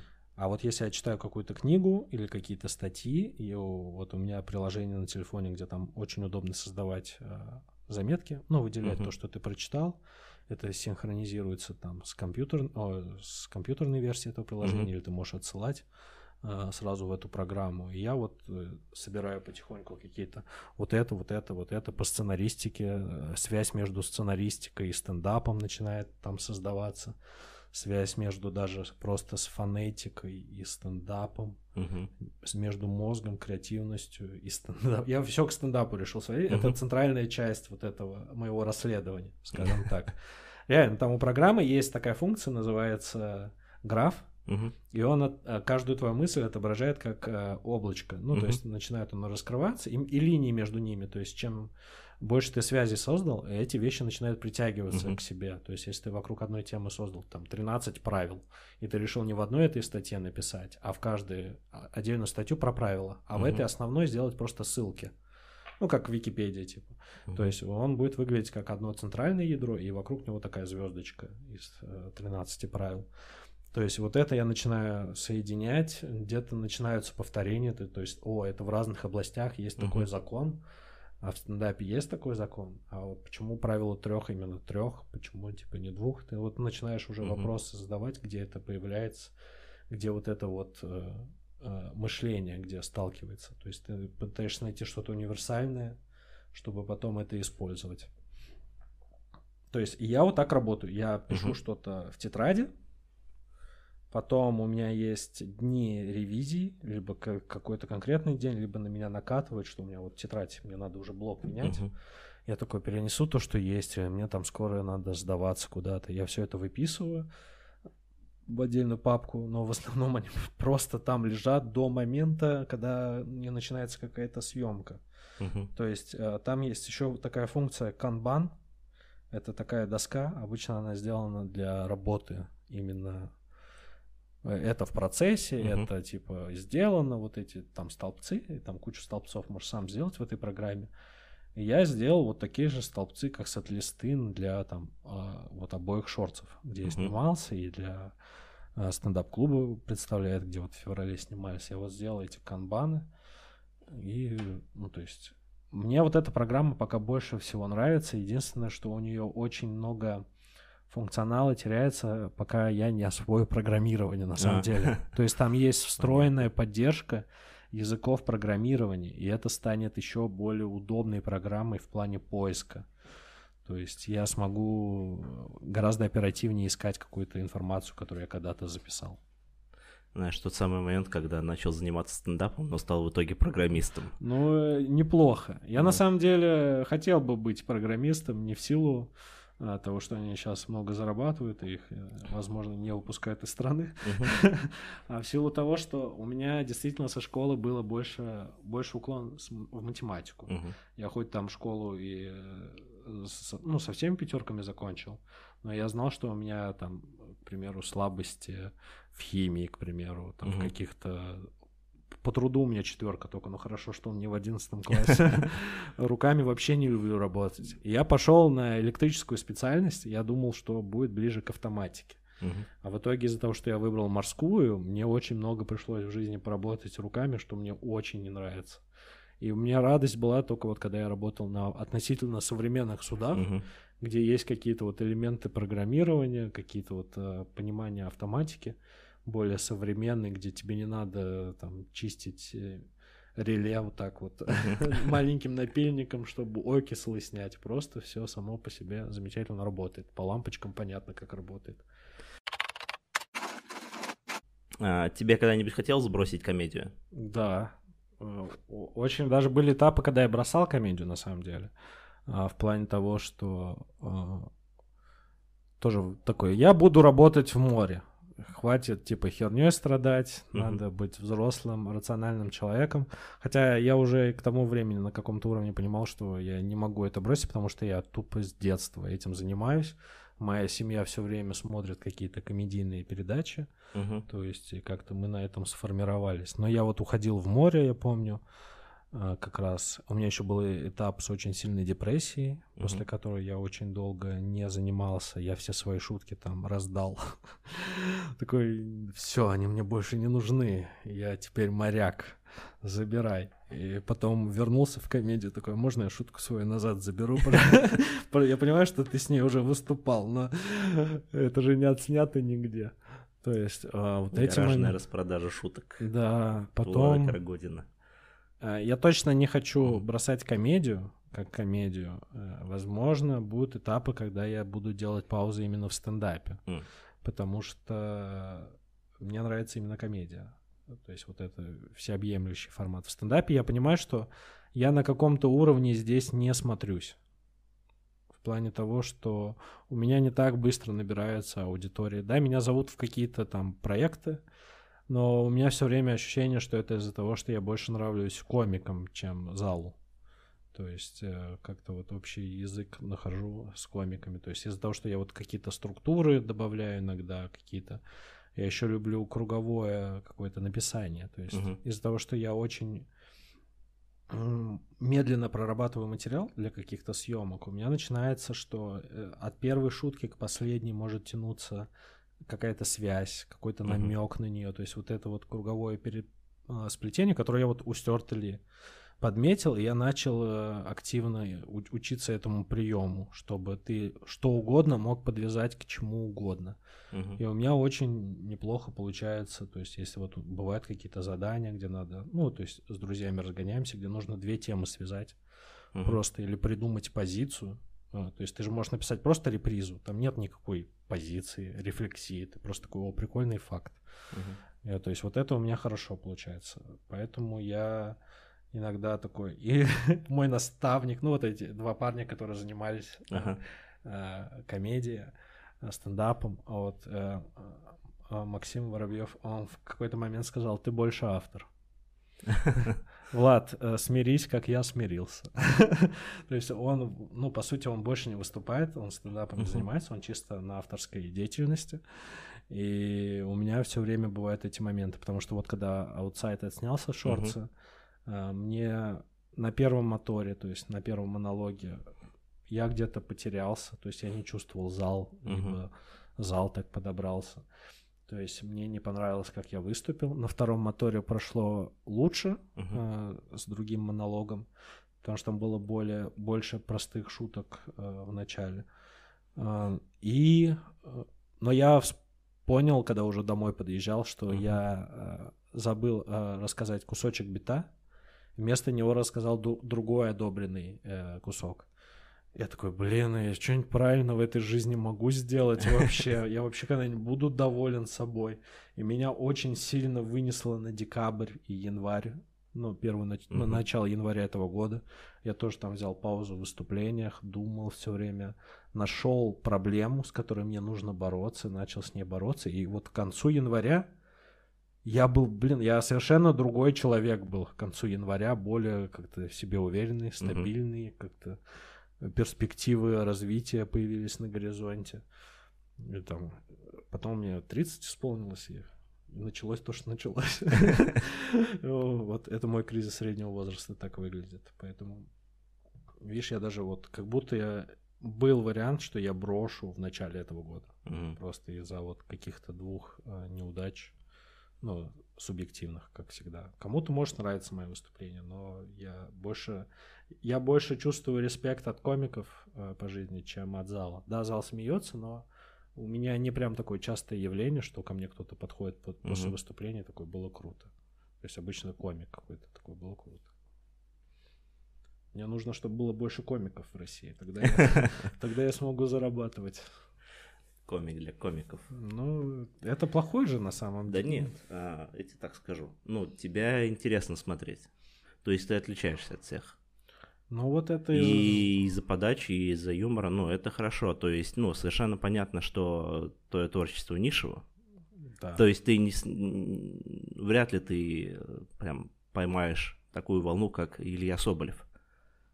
Я согласен. Но э, вполне, ну, вполне возможно, ну, нет, ну, даже не вполне возможно, а типа я знаю, если ты продолжишь развиваться, то ты найдешь, то есть свою аудиторию и будет ну, самое главное, типа, не забрасывать и не думать о том, что ты автор. Потому что, ну, я вот, э, ну, я, я же много вел, когда ты выступал. И ко мне подходили несколько раз, типа, вот этот вот был смешной, про тебя говорили. Ты мне ни разу не передал а, эти да? слова. Возможно, в моей мини-депрессии начала января виноват именно ты. Но вообще, я вот что понял в начале января, я не знаю, может, кому-то это поможет. Я всю свою жизнь э, любил действовать из тени. Ну, то есть я пришел в КВН как автор, мне угу. нравилось там писать э, шутки другим комикам, мне нравилось за кулисье, то есть мне, когда в КВН я участвовал, там меня в какой-то момент на сцену вынесли, но в итоге из-за того, что я писал, угу. у меня была воз- возможность сочковать, либо э, свести мою роль для фоновой, то есть у меня, к примеру, школьная команда, она была в основном из, там, из дагестанцев, там и татар с казахами. И я был такой фоновый русский, то есть обычный персонаж, на основе которого они типа колоритные смотрятся. То есть у меня такой обычный русский был. А потом и вот так тоже писал там, э, считаю, вот Тимуровской команде, где-то там Тимуру с материалом помогал э, первое время. А потом... И мне вот это нравится. И даже это, я понял, что это везде у меня в жизни. То есть у меня была позиция, что просто делай то, что делаешь, э, пока тебя не заметят. То есть у меня не было никогда позиции лезть на рожон. И я и в играх такой же, в компьютерных. Мой любимый класс это человек, который не вмешивается в бой. Ну, uh-huh. то есть это какие-то лучники, снайперы, вот это вот все, чтобы непосредственно не, ну или одиночные игры, чтобы ну не было mm-hmm. какой-то открытой конфронтации, конфронтации. И я понял, что это работало какое-то время. То есть это помогало в учебе, что ты вроде хорош, но тебе не нужно там uh-huh. перед преподом так появляться, ты на своем уровне хорош. Но когда ты уже на сцене, э, и еще на серьезных уже каких-то проектах, где uh-huh. действительно одно там удачное видео, и тебя может там увидеть многие люди, у тебя может срабатывать этот рефлекс, как какая-то боязнь удачи, боязнь, что uh-huh. на тебя все обратят внимание, и что-то там, что-то там. И вот я вот с этим сейчас э, разбираюсь в основном даже. Шутку написал э, про боязнь быть первым. Ну, то есть э, я не буду ее здесь озвучивать, она про политику. Uh-huh. Частично. Но она заходит как открытый. Ну, я тебя понимаю, на самом деле. Я тоже в какой-то мере такой человек. У меня, мне тоже, ну, у меня проявлялся это не так сильно, но я занимался долгое время борьбой греко-римской. Uh-huh. И у борцов очень сильная подготовка mm. физической, и мы там часто бегали. Там кроссы и так mm. далее. И я в какой-то момент типа бегал плохо, когда только пришел, прям очень плохо. Но натренировался и стал бегать прям очень хорошо. То есть, mm. особенно э, эти на дальней дистанции, это же кросс. Ну, мне больше марафон кажется. Ну, типа, да, вот на дальней дистанции. Mm-hmm. Но я всега я всегда типа делал как? Я пристраивался за первым или за вторым mm-hmm. и бежал за ним всегда. Хотя у, и у меня, ну, типа, у меня в голове был какой-то барьер. Типа, ну, я знаю, что я мог их обогнать и прибежать первым. Но я такой, нет. Типа, Надо фильм снять. Где ты во время бега преодолеваешь этот барьер, и просто твоя рука пробивает этого бегуна спереди, ты его разрываешь, такой, Никита переродился. Вот он новый Никита, готов идти на жертву и быть первым. Ну вот это э, есть, ну прикольно, что в стендапе есть какая-то вот эта самотерапия, ты что-то узнаешь о себе, о людях. Да, самое главное не изгоняться. Если что-то такое узнал, подметил Да не себя. знаю. Я вот вообще, у меня была мысль, что комики в основном э, умеют очень хорошо загоняться. Э, тут как бы э, обоюдоострый э, клинок, потому что uh-huh. ты либо был человеком, который в целом загоняется очень хорошо, uh-huh. а потом ты такой э, мозг такой, займусь комедией. И он э, на эту оперативку кладет уже искусство uh-huh. написания комедии. Ты те э, шаблоны, которые использовал, чтобы такое загнаться, uh-huh. что она на меня не так посмотрела, боже, она меня ненавидит, боже, я хочу умереть. Ты такой, случай в метро. Такой, а, вот, вот это прикольно. А вдруг они все террористы, а вдруг это это. И, то есть на этот шаблон. И наоборот. Из-за того, что мы научили разгонять какие-то вещи, то и загоняться мы тоже, ну, соответственно, да, да, да. научились. С большой фантазией. Да, с размахом, с искренностью. То есть... Э, но иногда как будто хочется погрустить, на самом деле, чтобы как будто перед тем, как пописаться mm-hmm. что-то, ты не... Иногда ты, я подхожу вот к комедии, вот именно что мне нужно что-то написать, я делал там свою футболку, розовые очки и такой... Mm-hmm включил э, Блинк, все весело, я пишу что-то милое, а вот как будто когда что-то сложное нужно придумать структуру какую-то, мне охота погрустить и что-то такое более плавное послушать, чтобы было была жажда э, к этому чему-то смешному, голод поэтому. Такой вопрос: ты считаешь ли ты, что есть э, какие-то зашкварные приемы или прочие зашквары э, в стендапе? Если да, то какие они? Ну, не считая, вот э, что ты сказал про... Да, Гарри Поттер, политика и гениталия. Ну и про врача. Ну, то есть, э, если ты сразу делаешь э, панчлайн, а, а вот если бы он был врачом, дантистом или этим, угу. то, скорее всего, ты даже не старался. То есть, а так зашквары, не могу вспомнить. Нет, Просто а вот... я знаю, что люди смеются над, над разным. Mm-hmm. Я не могу сказать, что вот это зашквар. Ну вот пришел чувак какой-то вот именно на этого комика. Ему не нужна там э, жесткая структура, какие-то полуслова, потому что вот одна из основных моих проблем, из-за чего мой стиль от, отличается иногда.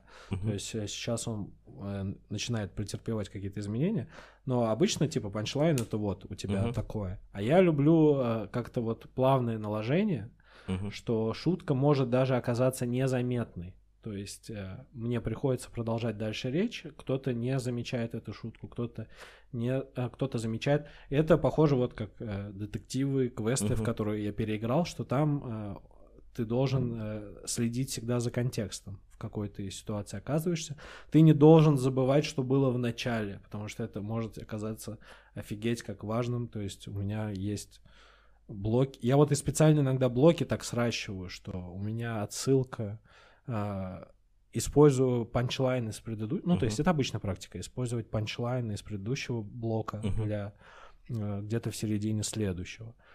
Или в конце использовать наращивание панчлайнов. То есть uh-huh. у меня было монолог, где что я там использую портфель просто в начале. Uh-huh. Его обшутили, он остается на сцене, как бы забыли про него. Uh-huh. Но в конце я начинаю очень длинный блок, и панчлайном становится именно этот портфель опять. Uh-huh. И он уже работает очень, вот как, как по детективному, очень хорошо работает. Я вот, я такое люблю. Кто-то любит именно простые ванлайны, кто-то любит это. Я не сказал бы, что есть зашкварный прием. Кстати, я забыл. Э... Рифма. Вот мне кажется, рифма — это зашкварный прием. И по миру пускаю. Оставьте это батл рэперам, пожалуйста. Я очень сложно к этому относиться. Вот про эти шутки, а, у меня сейчас мысль появилась, про которые незаметные. Они, их нужно вставлять 2-3 на съемках, они, потому что они повышают количество комментариев по твоим видео.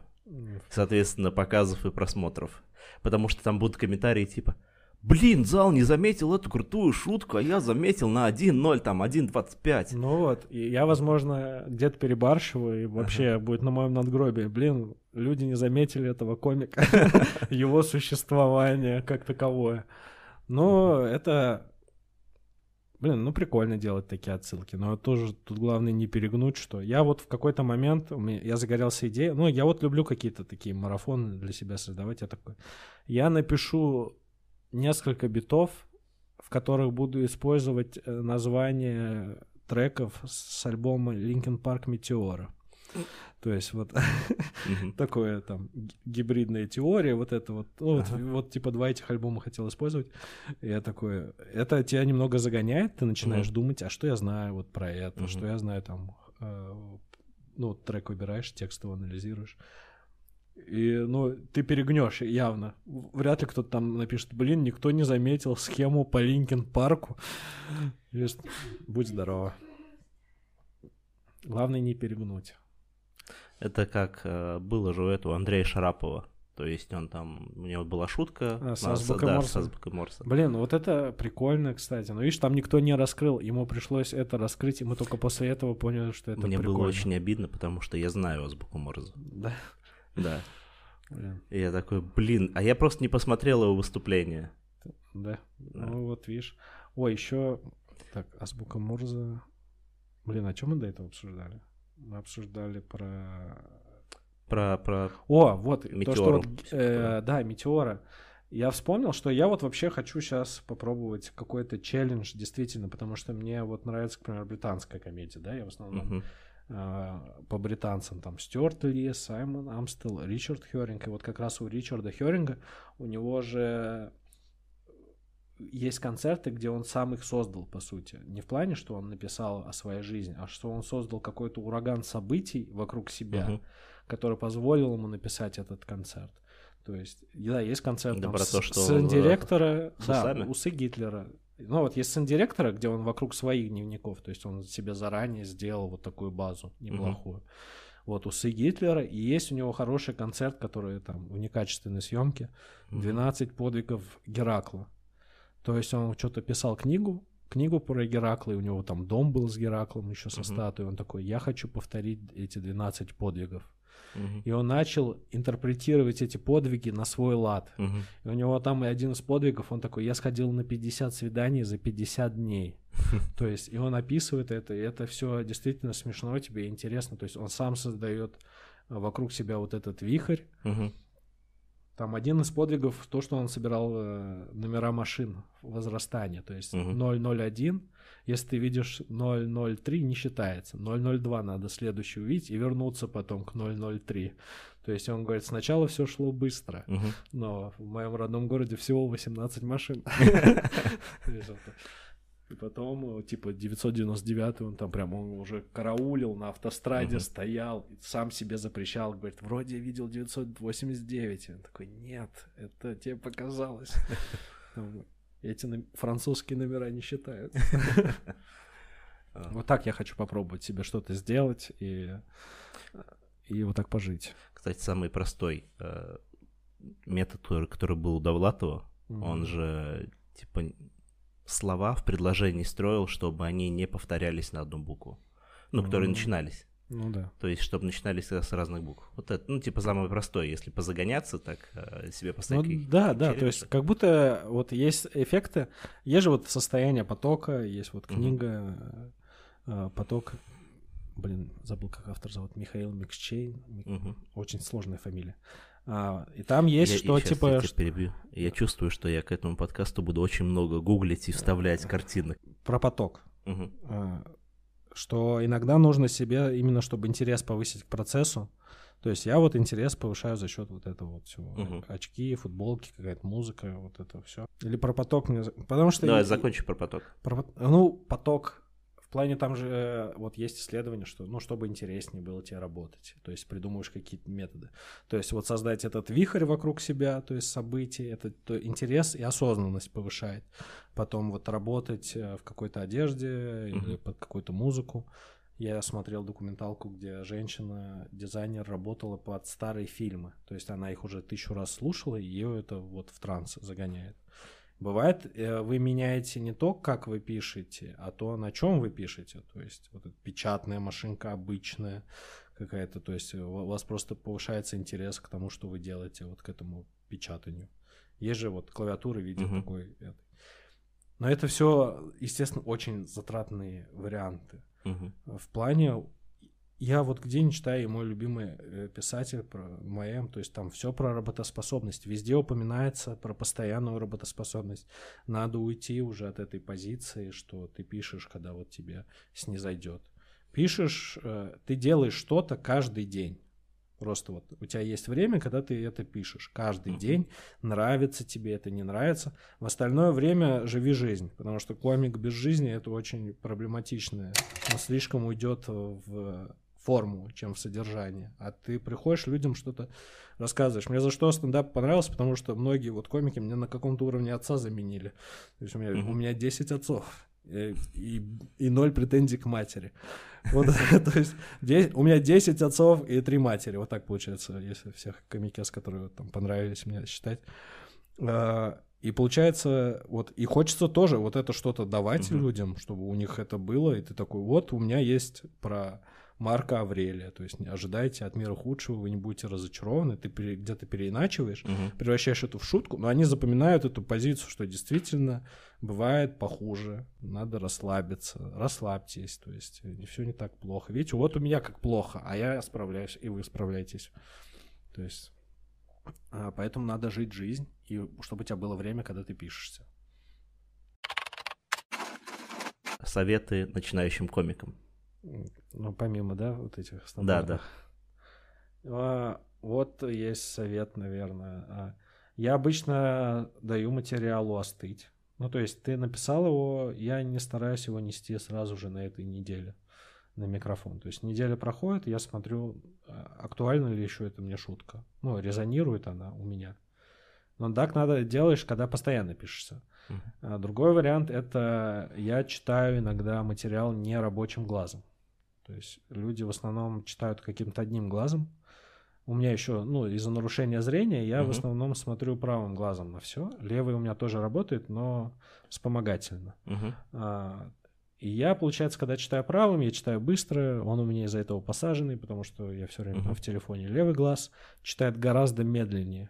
Uh-huh. Он читает и какой-то, вот знаешь, как будто через силу немного, uh-huh. какой-то вот это вот ему нужно проглотить. И это больше похоже на э, читателя, зрителя, который вот естественно будет. Можно также прослушивать свой материал. Uh-huh. То есть записали вы его в первый день, там через неделю прослушайте. То есть будет более понятно. Возможно, еще через какой-то синтезатор, чтобы казалось, что это не вы. Не знаю. Я, но я вот именно практикую чтение неактивным глазом. А, главное тоже не чистить, потому что он начинает, он обучается, если что, начинает адаптироваться к этому. Потом, какие советы еще могу дать? Ну вот реально, главное заполнить, э, э, стараться, чтобы пустой лист был как меньше, э, как меньшее время, как, как сказать, самый короткий промежуток, чтобы он был э, Мгм. пустой. Чем вы дольше смотрите на пустой лист, тем это как будто проблема становится еще более сильной. Лучше сверху написать какую-то тему, либо вот эти 10 шуток про собак, или что угодно, про что вы там хотите. Э, Используйте там генераторы случайных слов, Мгм. какие он выдаст вам там тему политика. Вы там хотите, не хотите, там 5 шуток хотя бы про политику. Просто чтобы не писать на пустой лист. А потом уже те ненужные шутки удалите, и все будет нормально. И что еще помогает? Иногда помогает дневник вести на самом деле. То есть я вот а, периодически выписываю какие-то свои мысли. Он у меня не, не на дневной особенно. Мгм. Он у меня именно, что на меня что-то накатило, я могу это выписать, меня немного отпустило. Иногда, когда мне не спится, а мне Мгм. нужно, например, лечь спать, я пишу там э, 20 минут в дневнике, и это отпускает, и ты спокойно ложишься спать. То есть, и вот у Бобби Оливер как раз вот это э, в Тау стендапа, потому что вот, и- вот эта смесь религии и стендапа а, привела ее к тому, что она, блин, там много, да, такого, Библия, комедия, Тау стендап. Только Коран не трогают пока что. Это хорошо. Э, Было, что у нее практика, она полчаса что-то пишет э, дневник, Мгм. просто мы, ну, как фрирайтинг или вот э, именно дневник, и потом уже пишет стендап. У Мгм. меня очень много шуток вот родилось именно то, что я просто рефлексировал на то, что со мной там за день произошло. Я мог не особо придать это значение в течение дня, но когда я типа отрефлексировал я на это, о, это прикольно на самом деле. Хоть это и там мелкое какое-то событие, я добавлю. Мгм. А, Помогает возвращаться вообще к старому материалу. То есть из-за того, что я вот э, там 8 лет назад упорно поработал э, над стендапом, когда его не было, считай, в Астрахани, у тебя не было возможности выступать, я тогда много писал. А, Просто кучу всего, там еще под вот этим воздействием, там э, Дилана Морна, Дага Стэнхопа, Стюарта Ли. То есть писал, писал, писал в разных форматах, и сейчас я просто реанимирую какие-то те блоки. Я такой, о, прикольно. То есть я вырос, я это научился говорить. Мгм. Такое полезная вещь. Воззвание к опытным комикам. Воззвание? Да, Типа призыв? да. Ну, и э, вообще, э, я никак не могу подобрать хорошее слово. То есть, если ты... У меня изначально было совет опытным комикам, но многие мне говорили, да какой я им могу дать совет, они уже опытные. Тогда, тогда я поменял на воззвание, то есть, что вы хотите... Ну, что ты хочешь донести вообще до вот этой вот прослойки эфемерной опытных комиков. Да, на самом деле ничего. Куча разных комиков. В этом и прелесть. Если ты начнешь их э, под, под одну гребенку, Мгм. пропадет что-то интересное, возможно, у кого-то. Я, возможно, хотел бы запретить три темы. Это шутки про Путина, Гарри Поттера и гениталии. То есть... э, Хороший набор. Да, и их комбинация. А, Потому что это иногда читерство. Ну, вот есть вот эти читерские э, ходы, обманки, когда ты такой, о, а если бы он был врачом, он бы тогда, то есть вот такие вот переходы, и они все время, они все время работают, но как будто и надо публику немного от этого, чтобы она отвыкала. Мгм. Ну, ты не знаешь, я вот э, сколько лет работаю, я еще не понял, э, кто, какая цель вообще, есть у комика цель, какая цель у вс- всего там российской комедии. То есть, с одной стороны, все такие, ой, зритель тупой, э, надо его учить, а, а другие такие, он пришел, блядь, с работы, он уставший, зачем ты, ты главное не говори какие-то э, сексистские вещи, какие-то, э, которые продуцируют насилие, то есть, да, может им закинуть какую-то обманку, но без вот этой враждебности, скажем так, такой э, деструктивной. То есть я вообще, ну, есть же шутки, которые высме- высмеивают э, стереотипы там про национальности, про женщин, про какие-то вот, Мгм. вот это вот все. И, и они идут как закрепление этого стереотипа. То есть ты не разрушил его, ты его закрепил. То есть Мгм. он ушел, как вот у Стюарта Ли было. Ушли еще более такими, какими были. Ага. То есть вот этот, я вот против такого, мне не нравится. Я либо шучу про себя, либо постараюсь именно созидательное какое-то найти зерно, дать какую-то идею, которую я там где-то подчеркнул. Поэтому хочется меньше деструктивной комедии на самом деле, которая в людях плохое э, стимулирует. Совет самому себе. Совет самому себе. А, а, работать над дикцией каждый день. Потому что у меня куча исследований, я даже курс покупал по дикции, по голосу. Я прошел его и потом забил Мгм. хрен. Хотя знаю, насколько это все помогает, насколько, если я не разговорился, насколько плохо может пойти выступление. Вот еще, кстати, интересное наблюдение. Я его до конца не проверил. То есть это из нескольких книг, которые я про- прочитал, а, что и замечание, которое я сделал просто сам по себе, что у комиков зачастую высокие голоса у профессиональных. То есть повышенные частоты в голосе. Мгм. То есть ты на него смотришь, и ты такой, я ожидал, что ниже голос будет. А на самом деле... И почитал исследование, и было, что высокий голос э, как раз создает вот эту э, мажорную ноту, что более кажется веселым, более предсказуемым. И типа у детей вот этот висё- выс- высокий голос. И надо развивать в своем голосе высокие частоты. Э, Даже если у вас низкий голос, например, там Мгм. Саша Гришаев, у него довольно-таки такой своеобразный голос, но это не помешает ему, его голосу, просто в нем Мгм. появится больше высоких частот. Это упражнение с буквой У всякие, Мгм. то есть э, мычание, э, э, кукушка, вот это все. Пожалуйста, кто-нибудь попробуйте месяц позаниматься. Мне нужно провести это исследование. Я сам не могу. Я дикцией буду заниматься этот месяц.